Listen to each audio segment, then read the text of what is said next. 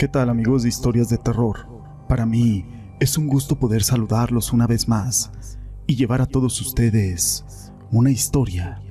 Morelia, Michoacán es uno de los lugares más enigmáticos de México y para muestra el Día de Muertos, todos y cada uno de sus habitantes adornan de una manera que nos hacen recordar nuestras raíces.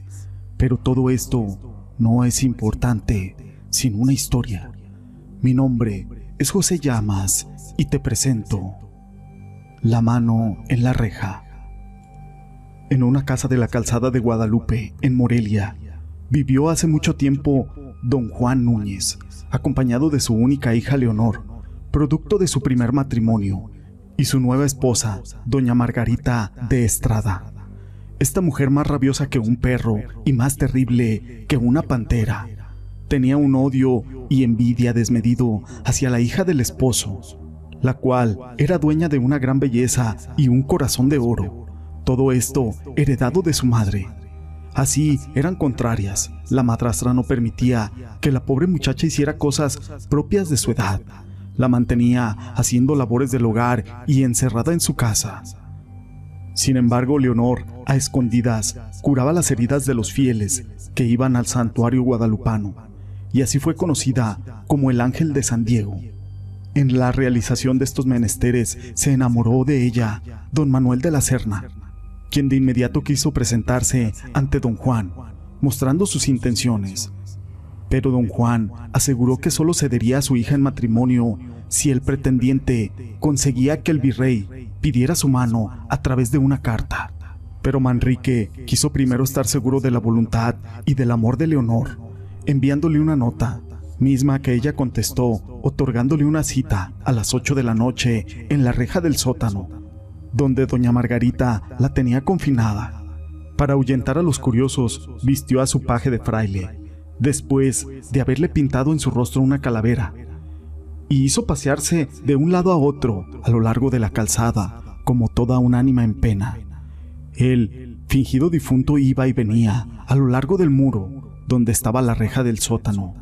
La gente que se atrevía a verle la cara corría despavorida, lanzando destemplados gritos. Entretanto, Manrique se acercaba a platicar con Leonor. Así que noche a noche, este paje andaba por la calle espantando a todos, y ya los tenía todos asustados, de modo de que a las siete y media de la noche la gente estaba ya trincherada en sus casas, presa del miedo. Pero doña Margarita, tan maliciosa como era, anduvo espiando y descubrió aquel engaño, dando este motivo suficiente para hacer prisionera a Leonor en aquel sótano. Cuando la muchacha quiso salir al día siguiente, ya no pudo hacerlo. Pasó todo aquel día llorando y sin comer. No hubo quien notara su ausencia. Su padre estaba de viaje y su amado había partido de México para cumplir con aquel encargo. En espera de su amado, y tratando de no morir de hambre, Leonor sacaba de entre la reja su mano pálida y casi descarnada, a fin de implorar una limosna a los transeúntes que siempre ponían en ella un pedazo de pan. Como el temor al espanto se había acabado, pues ya no se veía al fraile ir y venir, lo cambiaron por el miedo a la pálida mano que pedía caridad pública, con voz débil y lastimera. Doña Margarita entonces tuvo que inventar que Leonor padecía locura. Un día de Corpus Christi, volvió Manrique con la carta del virrey.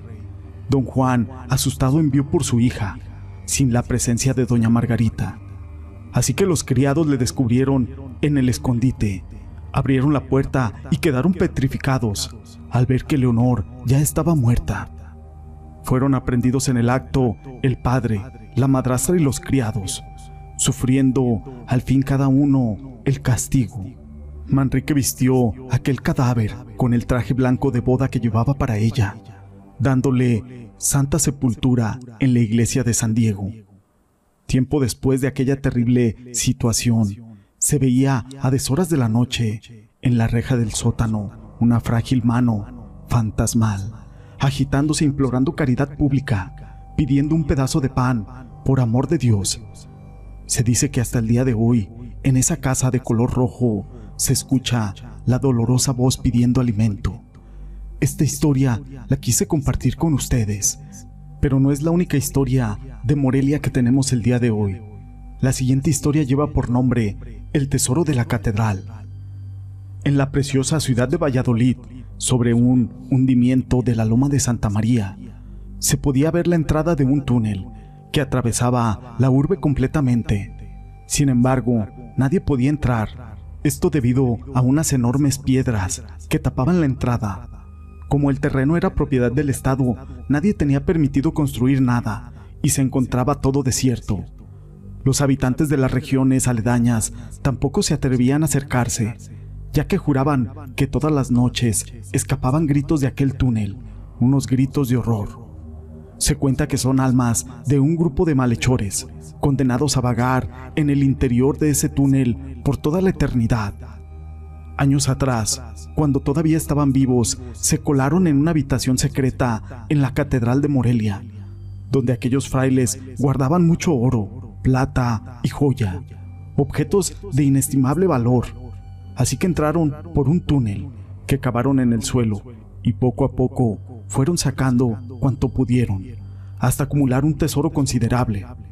Pero cierto día, al ir a buscar una pieza que necesitaban de su fortuna, los religiosos se dieron cuenta de que les habían robado todo. De inmediato dieron aviso a las autoridades, las cuales no se explicaban cómo los ladrones habían podido entrar, y es que ese túnel estaba muy escondido. Y aunque por todo Morelia se supo que se estaban buscando a los responsables, estos ladrones quisieron entrar una última vez para llevarse un cofre repleto de monedas de oro. Esa noche, los curas lo sorprendieron mientras estaban sustrayendo aquel dinero, y de inmediato se le dio aviso a los demás religiosos y a los criados. Cuando aquellos rufianes escapaban por aquel túnel, toda esta gente fue tras ellos, intentando impedir que escaparan. Desafortunadamente, hubo un derrumbe y no pudieron alcanzarlos. Unos soldados se pasaron toda la noche sacando escombro, pero lo más extraño fue que al explorar el resto del túnel no pudieron encontrar a los ladrones por ninguna parte. Jamás se llegó a saber qué les pasó o por qué desaparecieron. Días después, montones de monedas de oro y plata empezaron a circular por todo Morelia, sin tener ninguna explicación. Estas historias las quise compartir con ustedes. Si les han gustado, déjenme su pulgar arriba.